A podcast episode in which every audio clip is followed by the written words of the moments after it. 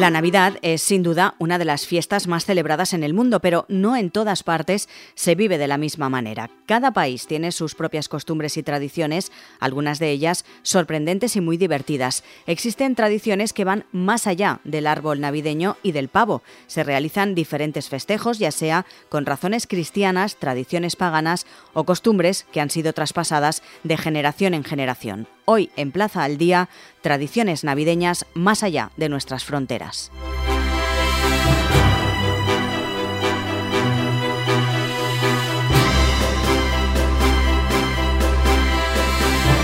Y en nuestro propósito de conocer tradiciones alrededor del mundo, nos trasladamos ahora mismo hacia Colombia. Saludamos a Juan Camilo. Es colombiano y nos va a contar sobre todo las tradiciones más curiosas que hay en su país para celebrar la Navidad. Camilo, muy buenas.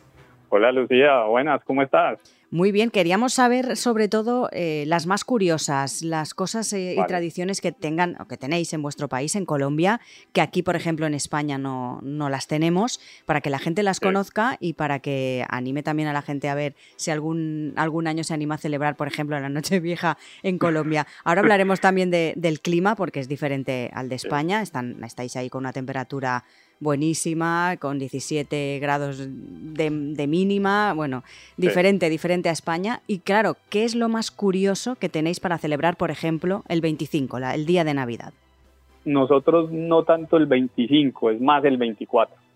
nosotros eh, el 24, por ejemplo, eh, normalmente eh, matamos lo que decimos marrano. En Colombia el marrano es el cerdo para ustedes, ¿cierto? Entonces ahí se reúne la familia, eh, a raíz de esto se preparan diferentes platos con la misma carne del cerdo. Eh, es un ambiente bastante familiar. Pero claro, eh, esto lo matan el cerdo unos días antes, entiendo, ¿no el mismo día 24 o sí? Ah, no, sí, inclusive a veces el mismo 24 y 31, porque es que a ver, ¿qué se hace? Se compra o se consigue pues el, el cerdo y este puede durar de 24 hasta el 31 con algo que llamamos ancocho, ¿cierto? El sancocho de desenguayabe, desenguayabe es como la resaca que ustedes llaman. Entonces, e, ese sancocho es como para, para el otro día, después de todo haber ingerido e ingestado licor por cantidades, entonces al otro día eso sabe espectacular, vuelve y te reanima para seguir tomando. Es que eso es, eso es Colombia, es, licor. ¿Y se engalanan, por ejemplo, también las calles, como se hace en España, con luces, con árboles por todos los rincones? Sí, la verdad sí, pero somos muy fervorosos en ese tema porque de hecho tenemos una algo que llamamos el alumbrado, que es el 7 y el 8 de diciembre. O sea, son inclusive días feriados, el 8 es día feriado, son dos días donde se alumbra en honor a la Virgen María. Allá pues eh, en Colombia ese es el tema, aquí el tema es mucho de devoción hacia la Virgen María, entonces esos dos días se colocan velas al frente de tu casa, se colocan velas en las ventanas de, de los, lo que ustedes llaman pisos, nosotros le decimos apartamentos. Entonces, eh, ese 7 y 8, la verdad, eh, las ciudades se ponen hermosas, todas. Por donde tú vayas caminando vas a ver una vela encendida.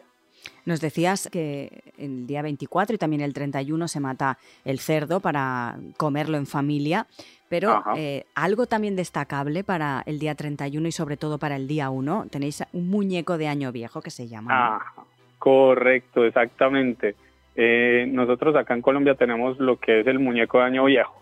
Es, es algo que tú llegas, coges la, la ropa vieja de alguien, lo llenas de dinamita, por así decirlo, de pólvora, de tacos, de papeletas, y a las 12 y 1 lo prendes. Está prohibida la pólvora, de hecho, en Colombia. Está totalmente prohibida, pero, hombre, son, tradiciones que ya vienen muy arraigadas.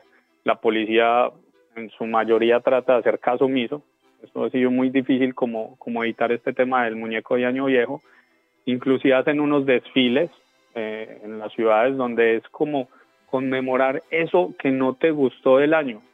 Sea un presidente, sea un personaje público, llegan, lo, lo tratan de hacer lo más parecido posible y a las 12 y 1, o sea, primero de enero, se quema ese muñeco. Y hemos pasado, por ejemplo, ya el 24, que son días, y el 25, son días de comer en familia y mucho. Hemos pasado ya el 31 y ya eh, el 1 pasan las Navidades y en Colombia también hacéis algo tradicional que es sobre todo para, después de haber tomado tanta comida y tanta bebida, sanar el cuerpo, podemos decirlo, ¿no? ¿Qué es lo que hacéis exactamente? Eh, la verdad es muy difícil sanar el cuerpo por esas fechas. Para nosotros, Colombia, eh, nos preparamos mucho para ese diciembre, la ponemos toda sobre toda la carne sobre el fuego, como dicen, en diciembre y ya luego, bueno, damos página y no tenemos, digamos, lo que ustedes lo ven muy arraigado, que es el tema de los reyes. Para nosotros, la verdad, es un día más. No, no es ni feriado, no es nada así, los reyes magos y ya, pero pero no es, no es algo como, como arraigado. Como aquí. Y le iba a preguntar, eh, los Reyes no, pero Papá Noel sí se celebra más allí en Colombia. Mm, Tampoco. No, Papá Noel no. Nada. Papá Noel es como una figura comercial. Eh, para nosotros es el niño Dios, o el niño Jesús. El que a las 12, a uno por tradición le dicen, ay, nació el niño Jesús, entonces a las 12 y uno se levanta uno como loco de la cama si está dormido siendo niño, y ahí están los regalos debajo del árbol. Entonces es el niño Jesús. Pues Juan, Camilo, muchísimas gracias por estar con nosotros y por acercarnos a las tradiciones colombianas. No, no, ni más faltaba eh, desearles unas felices fiestas o una feliz Navidad, un feliz año, un próspero 2024, lleno de bendiciones para España, para Colombia y para el mundo. Chao, Lucía.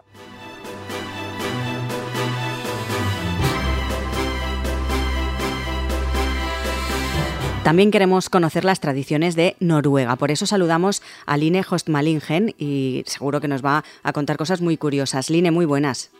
Hola, ¿qué tal?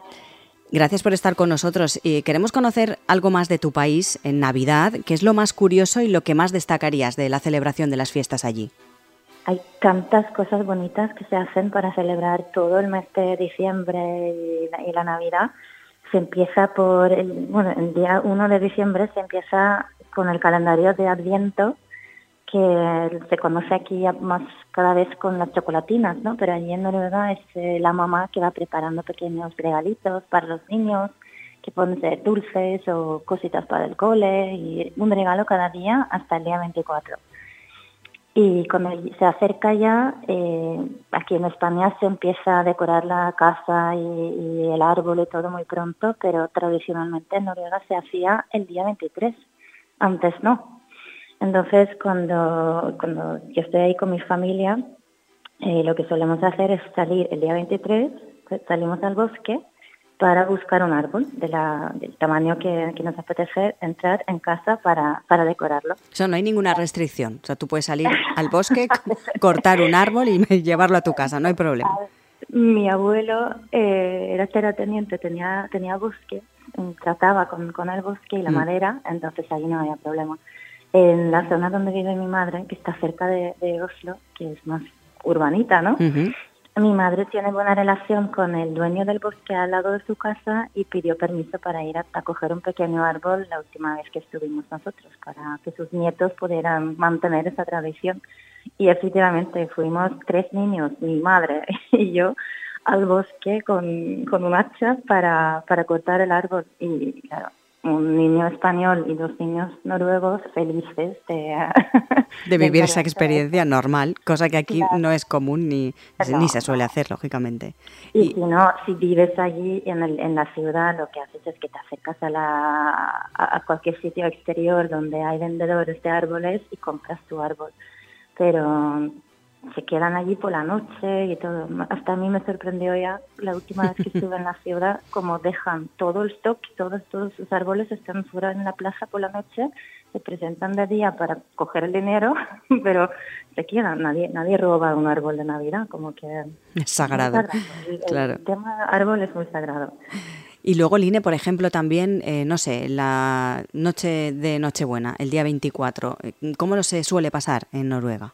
El 23 por la noche se suele tomar una comida súper sencilla de arroz con leche, que también es la comida que se le daba al duende de la granja en los tiempos que todo, todo el mundo vivía en una granja. Y ese duende es un personaje pequeñito con un gorro rojo que vive en la granja y que cuida de los animales y, que protege los, los dueños de los espíritus eh, malos y, todo lo, malo que te puede pasar. Entonces, el 23 por la noche le dejas a este duende un cuenco con arroz con leche muy grande para mantenerle contento. Entonces, con un día al año cuidarle, pues ya tienes suerte para todo el año. Y no lo haces, pues mal. Tiene que ser arroz con leche, sí o sí. Sí, sí, sí, es una especie de arroz con leche caliente, no el frío dulce que se toma aquí como, como postre, sino ahí es un, es un plato, un plato de, de, de, pobre, tradicional. y eso se, se, come por la noche. Y luego el 24, que es Navidad, es el día más importante en Noruega, eh, allí se, se, empieza desde la mañana pues a escuchar villancicos, ver dibujos animados en la tele, preparar la comida que, que suele ser pues, o carne o pescado según donde vivas en el país, todo el día de preparación y eh, todo empieza a las 5. A las 5 de la tarde es cuando las iglesias pues las, eh, las dan las campanadas de la Navidad y se cena, se cena a las 5. Muy bien, muy parecida a España, sí, sí. Eh, si llegamos a las 12 de casualidad. Sí, son navidades noruegas en, en España con la familia española aquí y claro, es toda una preparación para que tengan hambre a las 5, porque es importante empezar pronto porque allí hay otra historia. Papá Noel viene cuando es cenado, ¿no? Toca la puerta y se esconde y a veces incluso hay un vecino que se, que se viste de Papá Noel y trae, trae los regalos. Bueno, eso sí que es un poco más parecido, ¿no? Que poco a poco también se va introduciendo más en España. Pero a las 8 de la tarde ya se acabó. Puedes irte a dormir. ya pensar ya en el día 25. No sé cómo celebráis el día de Navidad. ¿También tenéis algún ritual? Es lo de siempre, la familia, todos unirse, pero la comida importante el 25, aunque aquí es la comida a las 2, allí es el desayuno, eh, que empieza a las 12 más o menos, que es una especie de buffet con todo, todo, todo lo típico de Noruega para Navidad. Se come muchísimo arenque, arenque crudo y mm. marinado con diferentes sabores se come mucho salmón, se come mucho, bueno, tanto ahumado como, como marinado, se come muchísimos tipos de, um, jamón de alces, eh, jamón de, reno, un poco diferente aquí. Bastante. jamón de reno es bastante diferente que aquí, sí. Eso no cabe duda. Prefiero el jamón español, pero, pero bueno, es la tradición. ¿Y alguna tradición para celebrar eh, la última noche del año, Line? No hay ni uvas ni campanadas en, en Noruega. Hay fuego artificial en, en casa. Bueno, cada, los vecinos suelen salir a, las 12 para, para tirar un poquito de cohetes y, fuegos artificiales, un poco como las fallas aquí. y, eh, y la cena entre amigos, la cena entre familiares.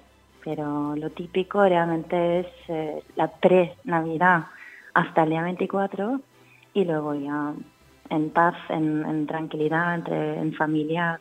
y sobre todo la figura destacada del duende que nos has contado, ¿no? que también es muy diferente y curioso. Sí. se llama Nisse. Ese mismo nombre que tiene el Papá Noel, que es el Nisse, el Nisse de Navidad, pero entonces conviven, conviven, ¿no? Tienes el Papá Noel rojo americano, pero tienes los pequeños Nisse, los duendes auténticos, eh, que forman parte del folclore noruego y que, y que también viste la gorra roja. Sí, es curioso también. Sí, tienen como medio metro de altura, unas criaturas así un poco subterráneos. Line, para terminar, no sé si quieres destacar alguna otra cosa más de las Navidades noruegas. Pues por último los dulces, quizás que se come muchísimo mazapán en forma de cerditos y en forma de, Papá Noel. Se, se, hace un montón de pastelitos típicos en casa para, para ser buena mamá de, o buena alma de casa, pues tienes que hacer los siete tipos de Navidad, de galletas de Navidad clásicas que, que, que tienes que tener en casa por si viene la gente a tomar café y todo y la, la, típica es la, galleta de jengibre, que se suele decorar con los niños, se, decora con el azúcar blanco y con chocolatinas y cosas para tanto para comerlos como para colgarlos en el árbol de decoración y o colgarlos en las, en las ventanas, junto con las naranjas. porque la naranja española y las mandarinas también es un símbolo de, Navidad en Noruega. Los pinchamos con, con clavos, clavos especias, en, la mesa para decorar y también para dar este, este olorcito a clavo y naranja que es tan típico ahí de, de Navidad. Curioso, un producto tan típico valenciano que se utilice tanto en Noruega, es curioso. Imprescindible, tiene que haber mandarinas y naranjas para Navidad, si no, no, no cumplimos. Pues muchísimas gracias, Line. Voy a intentar repetir tu apellido, Host Malingen. Gracias por estar con nosotros. gracias.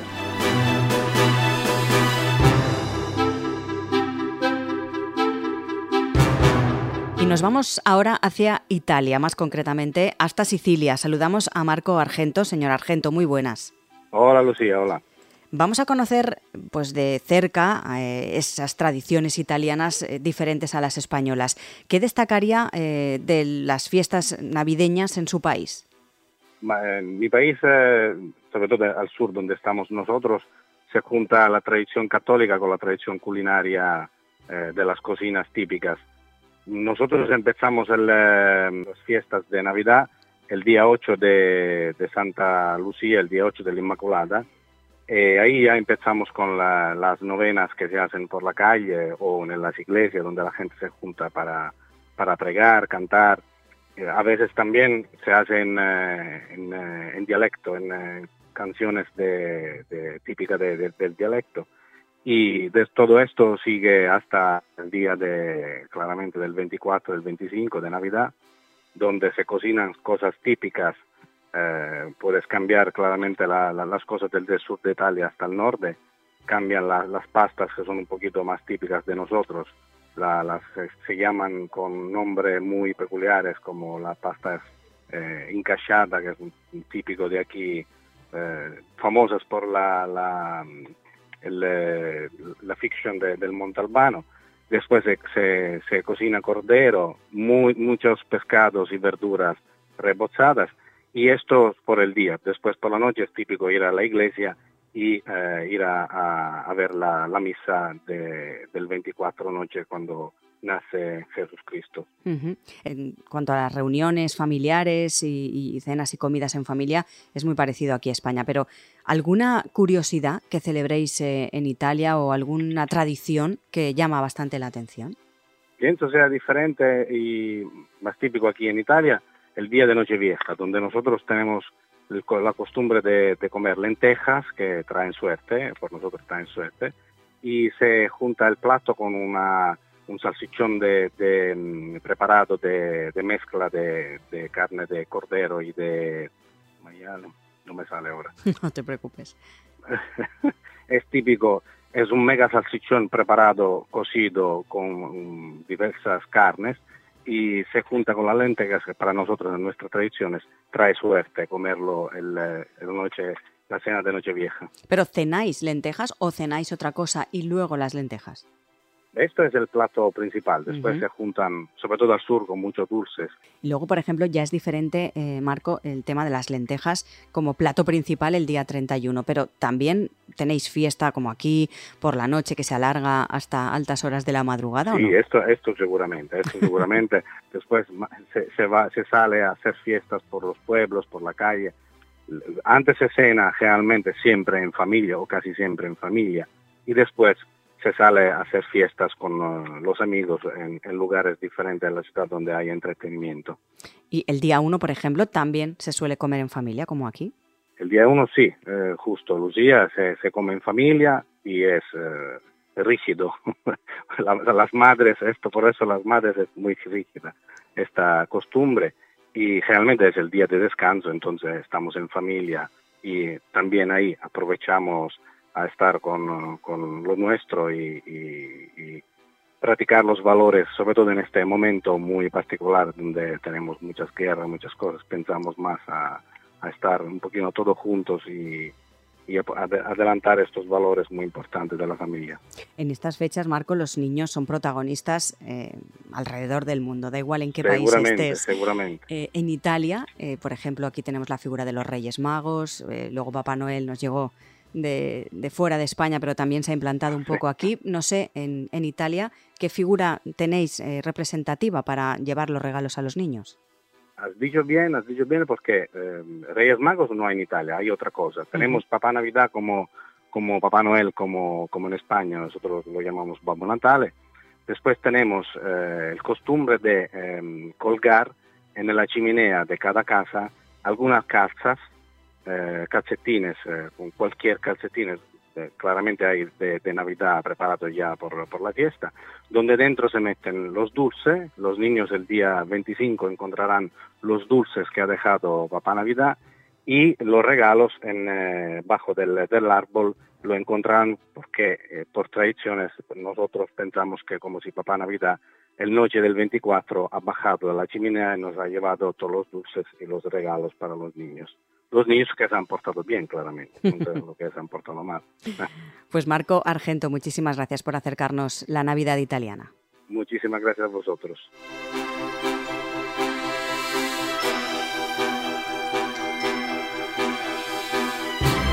Y en nuestro viaje navideño seguimos eh, nuestro tour hacia Lituania. Queremos saber también cómo celebran allí las fiestas de Navidad. Por eso saludamos a Laura. Laura, muy buenas. Buenas.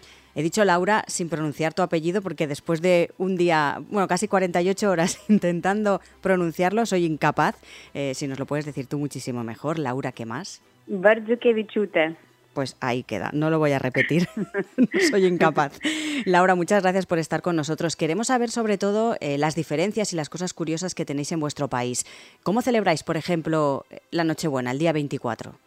Pues es, es nuestra, eh, día, nuestro día más importante, digamos, noche, la cena de Nochebuena. Es el día cuando nosotros preparamos en la mesa 12 platos distintos, pero que no puede ser nada a base de carne, ni lácteos, ni llevar nada de huevos. Y es todo a base de pescado, platos vegetarianos. Siempre tenemos... Eh, un plato típico que se llama y que está que está son como unas pequeñas galletas eh, de amapola. Eh, todo el día normalmente se cocina toda esta comida y a la hora de la cena pues nos sentamos, cenamos. También tenemos tenemos de la de, iglesia traemos una un, una laminita de hostia y repartimos en cada platito.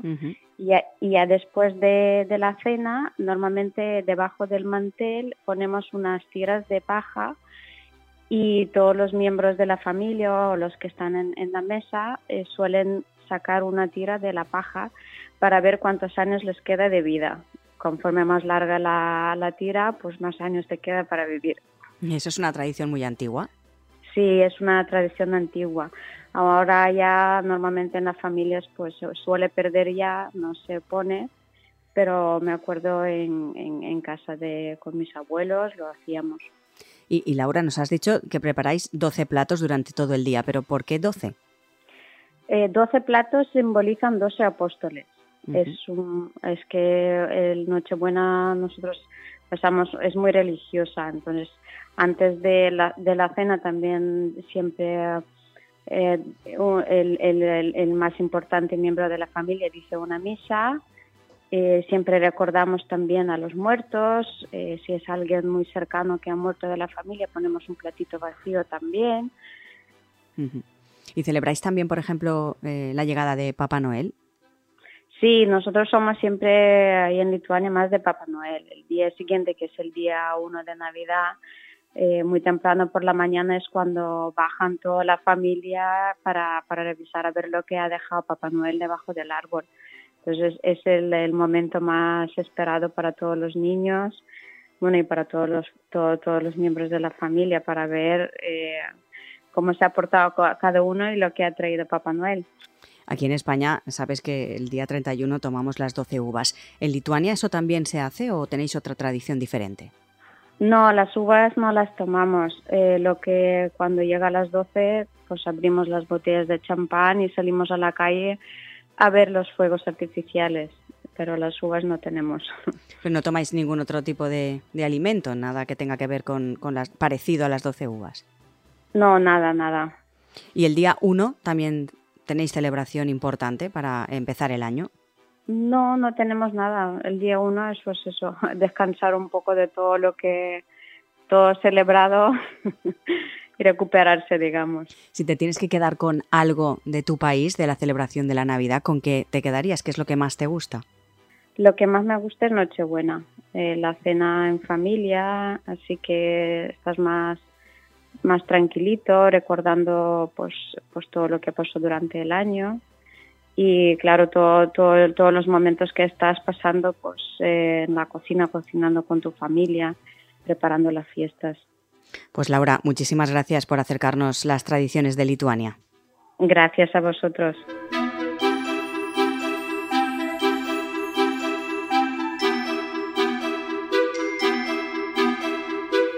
Sin movernos casi casi de la silla, hemos viajado a Colombia, a Italia, a Lituania y a Noruega para conocer sus tradiciones navideñas, la mayoría muy diferentes a las nuestras.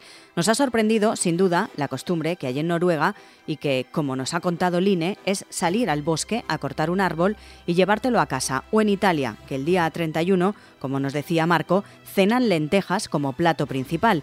Eso sí, hemos podido comprobar que el denominador común es pasar días en familia, tanto en España como fuera de nuestras fronteras. Plaza al Día es el daily de todas las cabeceras del Grupo Plaza. Lo pueden escuchar en las principales plataformas de podcast a las que pueden suscribirse y enviarnos sus comentarios. También pueden entrar en plazaldía.es, donde pueden encontrar todos nuestros contenidos y realizar cualquier suscripción.